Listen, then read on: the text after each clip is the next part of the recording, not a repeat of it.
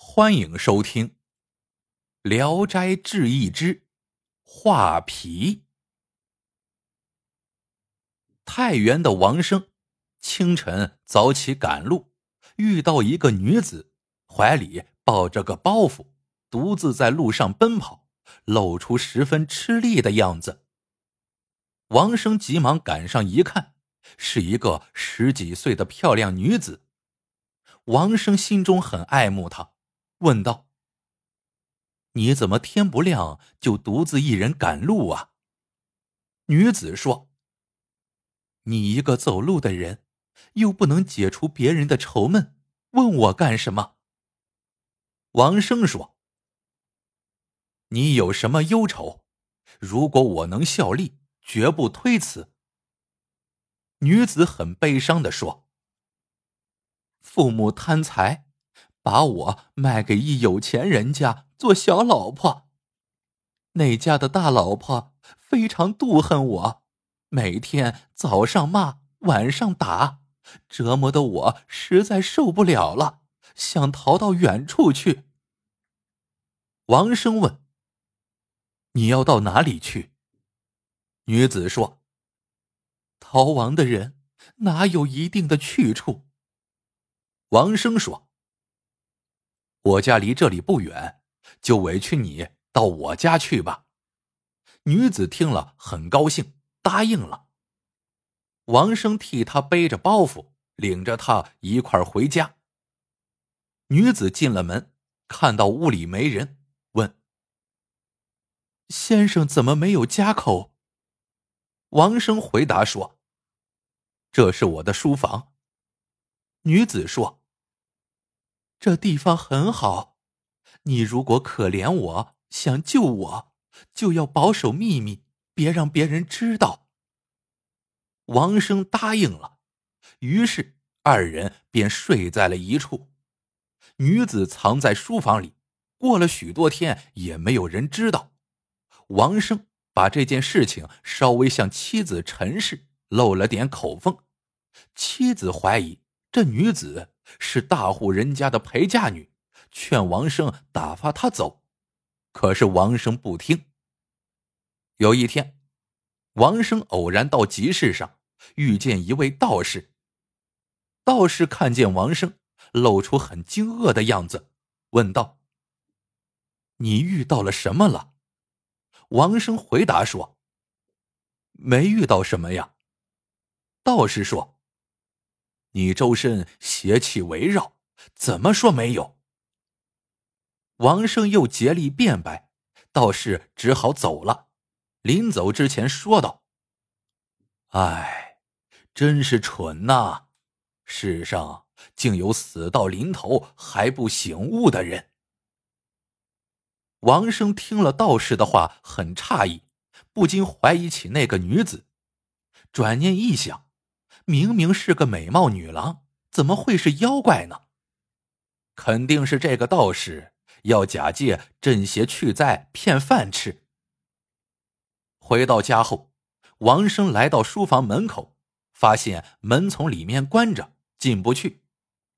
王生心中疑虑，便从墙缺处跳进院子，见房门也紧紧关着，他就悄悄的靠近窗口往屋里瞧。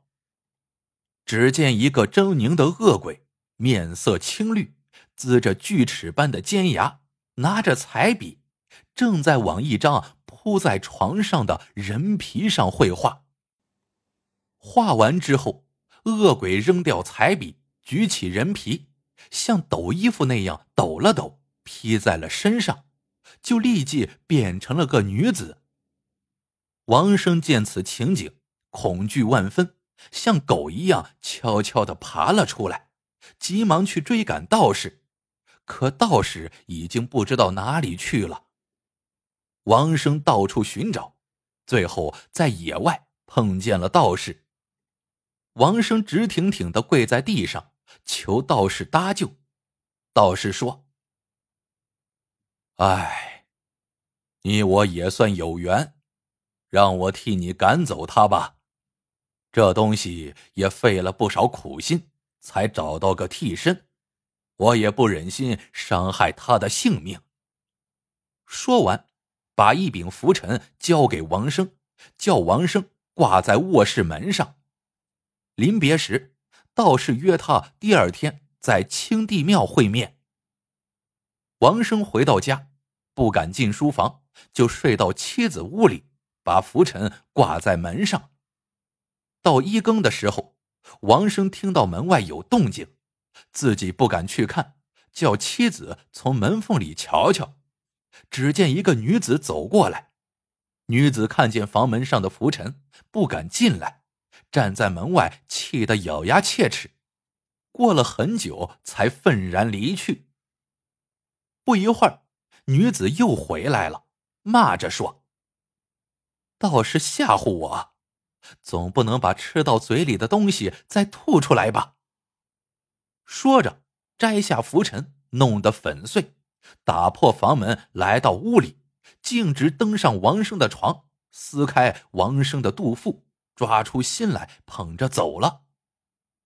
王生的妻子大声哭叫，女仆听到声音进来，用灯一照，王生已经死了，到处溅满了污血。陈氏吓得不敢哭出声音，直淌眼泪。第二天。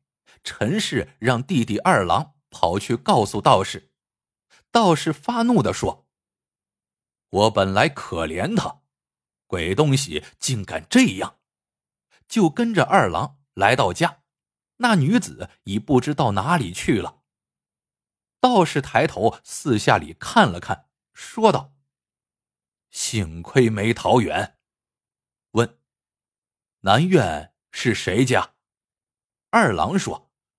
南院是我的住处，道士说道：“那鬼现在你家里。”二郎吃了一惊，认为不在他家。道士问他说：“你家可曾有一个不认识的人来？”二郎回答说：“我一早就到青帝庙去了，实在不知道，等我回家问问。”去了不多时。二郎又返回来，说道：“果然有这事。早晨有一老妇人来过，她想给我们家当仆人，操持家务。我妻子留下了她，现在还在家中。”道士说：“就是这个东西。”于是同二郎一块儿去了南院。进了院子，道士手持一把木剑，站在院当中。大喝道：“孽障，赔我的浮尘！”那老妇人在屋里吓得惊慌失措，面无血色，窜出门想逃走。道士追赶上，一剑砍去，老妇人倒在地上，身上的人皮哗的一声脱落下来，变成了一个恶鬼，躺在那里像猪一样的嚎叫着。道士用木剑。砍下了恶鬼的头，恶鬼的身子化成一股浓烟，在地上悬成一堆。道士取出一个葫芦，拔下塞子，放在烟中。只听嗖嗖的，像吸气一样，眨眼间，浓烟便都被吸进葫芦里去了。道士把葫芦口塞严，装进了口袋里。大家再看那张人皮。眉眼手脚一样不缺。道士卷起人皮，发出像卷画轴一样的声音，也装在口袋里，便告辞要走。陈氏迎门跪拜着，哭求道士救活王生。道士推辞无能为力，陈氏更悲伤了，趴在地上不肯起来。道士沉思了一会儿，说道。我法术浅薄，确实不能起死回生。我只给你一人，他或许能够救活你丈夫。你去求他，肯定会有办法。陈氏问：“是什么人？”道士说：“集市上有个疯子，时常躺在粪堆里。你去求他试试。他若侮辱你，你也不要生气。”二郎也听说过这个疯子，于是告别了道士，同陈氏一块去了。到了集市上，见一个疯乞丐在路上颠颠倒倒的唱着歌，拖着三尺长的鼻涕，脏的让人不敢靠近。陈氏跪着爬到他跟前，疯子笑着说：“美人喜欢我吗？”陈氏讲了缘由，疯子又大笑着说：“人人都可以做丈夫，何必非得救活他呢？”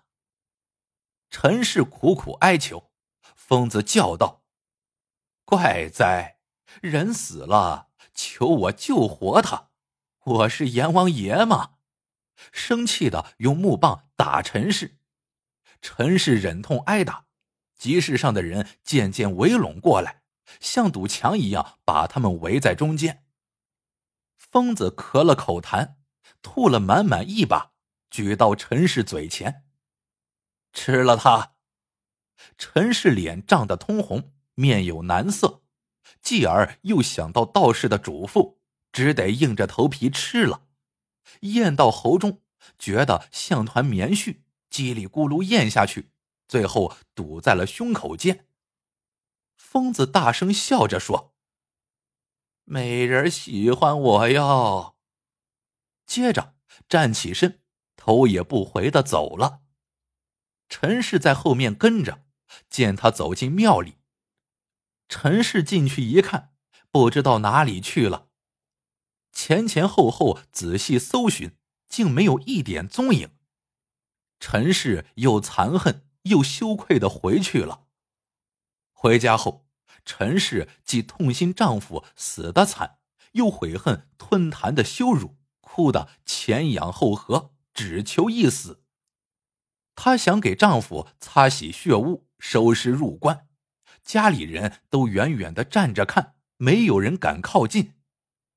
陈氏抱着丈夫的尸体收拾肠子，一边哭一边收拾。哭得声嘶力竭，忽然想呕吐，只觉得胸中那块堵着的东西猛劲儿的冲出来，来不及回头，已经掉进了丈夫的腹腔之中。陈氏吃惊的一看，原来竟是颗人心，在腹腔中突突的跳动，热气蒸腾，像冒烟一样。陈氏大为惊异，急忙用两手合起丈夫的胸腔。用尽力气挤抱着，稍一松劲儿，就有热气从缝中冒出来。于是他便撕了副绸子捆扎起来，用手抚摸着尸体，觉得渐渐温暖起来。又盖上被子之后，半夜里打开被子一看，鼻中已有了气息。天亮之后，王生竟然活了。他自己说，恍恍惚惚的，像做了场梦，只觉得肚子隐隐约约有点痛。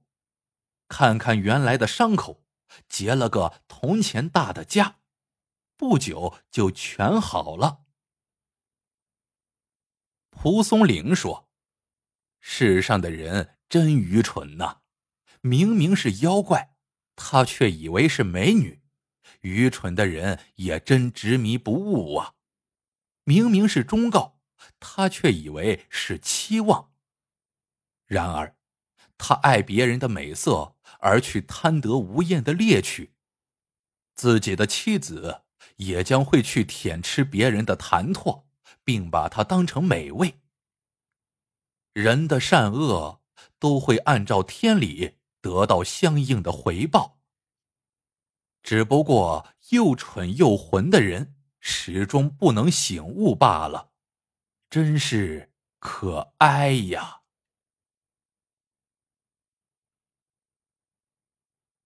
好了，这个故事到这里就结束了。说是写鬼，实则写人呐。喜欢的朋友们，记得点赞、评论、收藏。感谢您的收听。我们下个故事见。